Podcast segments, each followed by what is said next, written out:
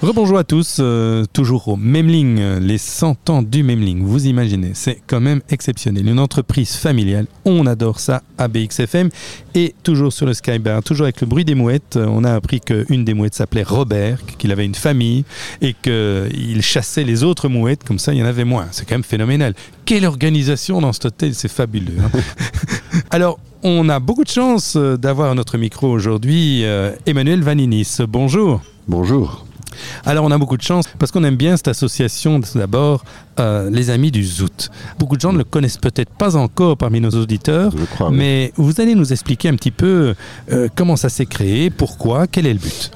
Alors, les Amis du Zout ont été créés en 1932 par 150 propriétaires ici au Zout qui se sont regroupés pour défendre un petit peu leurs intérêts immobiliers euh, et l'urbanisme, des choses comme ça. Le respect Hein d'un certain urbanisme en fait. un respect d'un certain urbanisme. euh, et euh, donc, c'était peut-être les, les- les précurseurs de la lutte actuelle contre les promoteurs qui essayent de mettre 27 tours ici euh, à Knock. Ah là, vous touchez tout de suite, alors vous allez Ouais. tout de suite dans le débat là. Je dis, je dis que c'était les précurseurs. Et on ne parlait pas encore de tours, évidemment, à l'époque.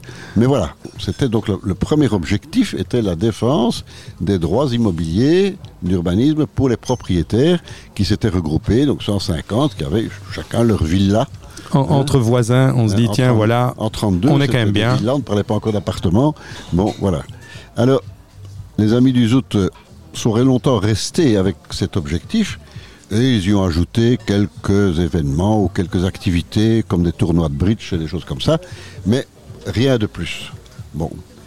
Puis euh, le temps a passé, il y a eu une réforme des statuts en 1986, bon, où on a vu que effectivement l'objectif de départ était maintenu, mais qu'on commençait aussi à insister sur l'événementiel. Les choses ont évolué et la tendance a été avec les années et sous l'impulsion de certains à oublier le rôle de défense des intérêts. Ça devenait presque une organisation d'événements. Et puis il y a eu euh, le législateur euh, qui est intervenu. Et comme en Belgique, hélas, beaucoup de choses sont régionalisées. hein, euh, la région flamande qui a imposé un nouveau cadre dans le cadre de la réforme du droit des sociétés, qui s'est aussi intéressé aux ASBL et qui a exigé une série de choses à remettre dans nos statuts. Tout le monde, toutes les ASBL doivent se, mettre en ordre d'ici, je crois, à la fin de cette année-ci. Tout à fait, pour euh, 1er janvier 2024, c'est la fameuse loi CSA.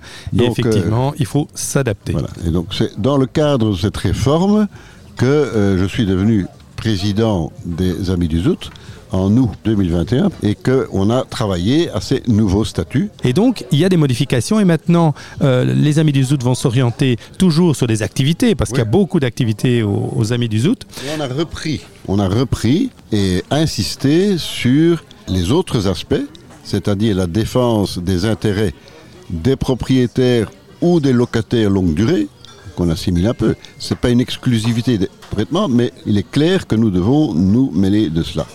hein, et que nous devons peser de notre poids relatif hein, auprès des autorités locales hein, pour essayer de faire avancer nos points de vue. En d'autres mots, faire du lobbying. Bah, Un oui, lobbying euh, positif. Toujours positif, évidemment, mais le problème ici souvent, c'est que il y a des tas de gens propriétaires ou locataires longue durée, mais qui ne s'intéressent absolument pas à la politique quenocoise. Oui.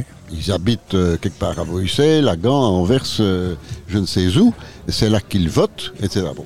Alors il y a aussi une autre tranche, c'est qu'il y a beaucoup de personnes qui se sont domiciliées aussi aux Zout, qui viennent, s'ils le veulent, voter ici aux Zout, hein, mais qui ne sont pas euh, tout à fait conscients de l'importance du fait qu'un conseil communal, un collège chevinal, peut infléchir la politique d'urbanisme d'un sens ou d'un autre. Et le quotidien. Mais je propose que l'on réfléchisse à, ces éléments-là avec un peu de musique, une petite pause musicale. On revient dans quelques instants et on va approfondir cela parce que, effectivement, depuis la disparition du bourgmestre Lippens, des choses peuvent bouger. On se retrouve dans quelques instants.